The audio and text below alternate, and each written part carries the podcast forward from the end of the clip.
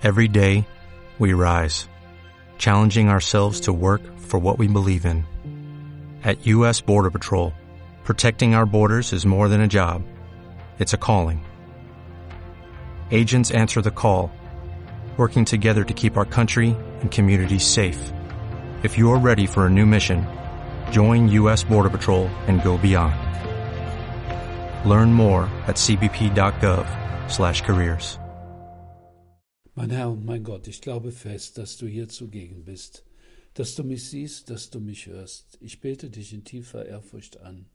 Ich bitte dich um Verzeihung für meine Sünden und um die Gnade, diese Zeit des Gebets so zu halten, dass sie mir Frucht bringt. Maria, meine unbefleckte Mutter, heiliger Josef, mein Vater und Herr, mein Schutzengel bittet für mich. Im heutigen Evangelium fragen die Jünger Jesus, Warum sagen denn die Schriftgelehrten, zuerst müsse Elia kommen? Er gab zur Antwort, Elia ist schon gekommen, doch sie haben ihn nicht erkannt, sondern mit ihm gemacht, was sie wollten. Ebenso wird auch der Menschensohn durch sie leiden müssen.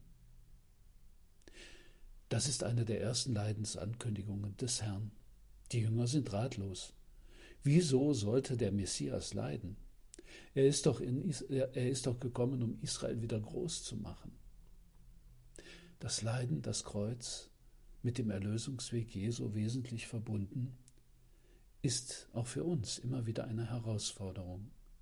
Da stellen wir die Frage, wieso das Leiden? Ist, bist du, Herr, nicht gekommen, um uns glücklich zu machen? Ja, dazu ist er gekommen. Aber das Glück, das wahre Glück, besteht nicht darin, uns in jeder Hinsicht wohlzufühlen oder Spaß zu haben, sondern vom Bösen befreit zu werden. Die Sünde verschmutzt die Welt, und nur durch das Kreuz wird die Welt davon erlöst, nicht durch irgendwelche psychologischen oder politischen oder sonstigen Maßnahmen. Nein, zur menschlichen Existenz gehört das Leiden.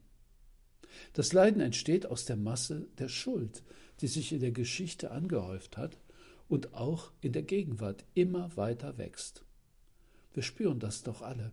Schauen wir auf die Welt. Kriege überall. Hass, Neid, Missgunst, Missbrauch der Macht, Lüge, Grausamkeit. Natürlich müssen wir alles tun, um das Leid zu mindern. Vor allem natürlich das Leid der Unschuldigen zu verhindern, so gut es geht. Schmerzen zu lindern, in seelischem Leid zur Überwindung helfen. Alles das, das sind Pflichten der Gerechtigkeit und der Liebe, die zu unseren Grundforderungen als Christen gehören. Ja, wir müssen alles tun, das Leiden zu überwinden, aber wir können es nicht aus der Welt schaffen.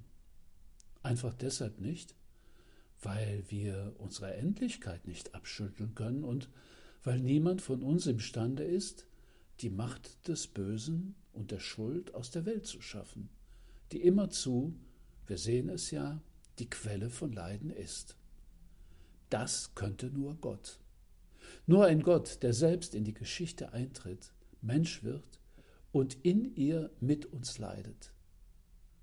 Genau darauf bereiten wir uns vor, Gott zu erwarten, der dieses Jammertal betritt, einer von uns wird, ganz und gar. Ja, wir wissen, es gibt diesen Gott und dass er mit ihm die, die Macht ja, des Guten in die Welt gebracht hat.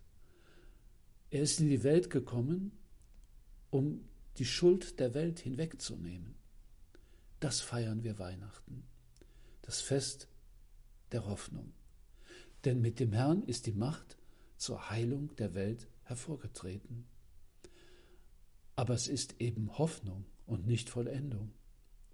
Das ist eine wichtige Feststellung. Wir werden hier niemals ein Paradies schaffen können, allein weil der Mensch immer frei ist. Er kann immer alles abreißen, was an Gutem aufgebaut wurde. Das Leid können wir versuchen zu begrenzen, zu bekämpfen, aber wir können es nicht aus der Welt schaffen. Es gibt ja viele Versuche, das Leid aus der Welt zu schaffen, zum Beispiel, indem man ähm, eben auch manchmal das Leid, die Wahrheit zu sagen, vermeidet. Oder die Hingabe der Liebe. die ja auch manchmal mit Leid verbunden ist, dass man auf sich selbst verzichtet und so weiter. Also nicht die Vermeidung des Leidens, nicht die Flucht vor dem Leiden heilt den Menschen, sondern die Fähigkeit, das Leiden anzunehmen und in ihm zu reifen, in ihm Sinn zu finden durch die Vereinigung mit dem Herrn, der mit unendlicher Liebe gelitten hat und dann genau in diesen Momenten ganz bei uns ist.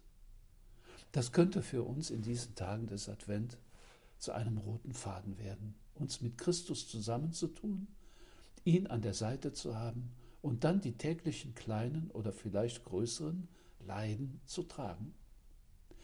Ganz besonders wichtig ist auch die Fähigkeit, das Leid um des Guten, um der Wahrheit und der Gerechtigkeit willen anzunehmen. Denn wenn letztlich mein Wohlbefinden, mein Unverletztbleiben wichtiger ist als die Wahrheit und als die Gerechtigkeit, dann gilt die Herrschaft des Stärkeren, dann herrscht die Gewalt und die Lüge. Die Wahrheit, die Gerechtigkeit muss über meiner Bequemlichkeit und meiner physischen Unversehrtheit stehen, sonst wird mein Leben selber zur Lüge.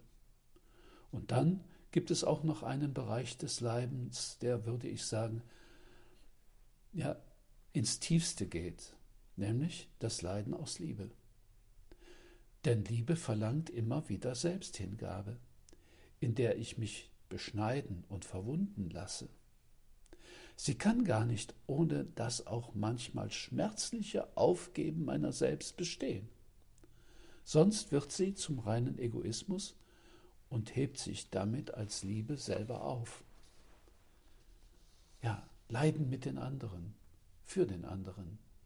Leiden um der Wahrheit und der Gerechtigkeit willen. Leiden aus Liebe. Und um ein wahrhaft Liebender zu werden. Das sind die grundlegenden Haltungen, die der Herr uns vorlebt. Wir brauchen die Bereitschaft dazu, damit wir Menschen werden, die diese Welt wahrhaft besser machen. Der Herr hat es uns eben gezeigt. Denn er hat uns gezeigt, dass Gott die Wahrheit und die Liebe in Person für uns und mit uns leiden wollte. Bernhard von Clairvaux hat das großartige Wort geprägt, impassibilis est Deus, sed non incompassibilis. Gott kann nicht leiden, aber er kann mitleiden.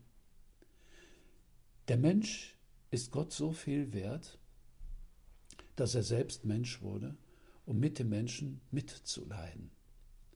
Ganz real in Fleisch und Blut, wie es uns in der Passionsgeschichte Jesu gezeigt wird. Von da aus ist in alles menschliche Leiden ein Mitleidender, ein Mittragender hineingetreten. In jedem Leiden ist von da aus die Consolatio, also der Trost des mitleidenden Jesus anwesend. Und damit ist ein Stern der Hoffnung aufgegangen. Ich möchte unser Gebet schließen mit einem Zitat aus der Enzyklika Spe Salvi von Benedikt XVI.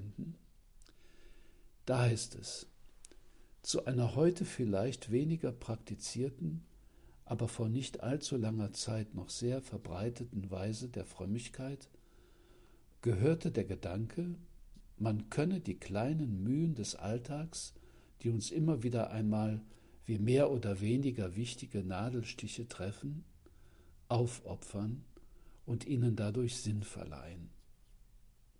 In dieser Frömmigkeit gab es gewiss Übertriebenes und auch Ungesundes, aber es ist zu fragen, ob da nicht doch irgendwie etwas Wesentliches und Helfendes enthalten war. Was kann das heißen, aufopfern? Diese Menschen waren davon überzeugt, dass sie ihre kleinen Mühen und das große Mitleid, in das große Mitleiden Christi hineinlegen konnten, so dass sie irgendwie zu dem Schatz des Mitleids gehörten, dessen die Menschheit bedarf. So könnten auch die kleinen Verdrießlichkeiten des Alltags Sinn gewinnen und zum Haushalt des Guten, der Liebe in der Menschheit beitragen. Vielleicht sollten wir doch fragen, ob solches nicht auch für uns wieder zu einer sinnvollen Möglichkeit werden kann. Soweit Papst Benedikt. Vielleicht können wir das in den restlichen Tagen des Advents einmal versuchen. Eben kleine Dinge, ja vielleicht auch größere, eben mit dem Leiden Christi zu vereinen, aufzuopfern. Bitten wir wie immer die Mutter Gottes zum Ende unseres Gebets, die die Hauptperson des Advent ist, um ihren mütterlichen Beistand auf unserem Weg. Ich danke dir, mein Gott, für die guten Vorsätze, Regungen und Eingebungen, die du mir in dieser Betrachtung geschenkt hast. Ich bitte dich um deine Hilfe, sie zu verwirklichen. Maria, meine unbefleckte Mutter, heiliger Josef, mein Vater und Herr, mein Schutzengel, bittet für mich. What if you could have a career where the opportunities are as vast as our nation, where it's not about mission statements, but a shared mission? At U.S. Customs and Border Protection, we go beyond to protect more than borders, from ship to shore, air to ground cities to local communities, CBP agents and officers are keeping people safe. Join U.S. Customs and Border Protection and go beyond for something far greater than yourself. Learn more at cbp.gov/careers.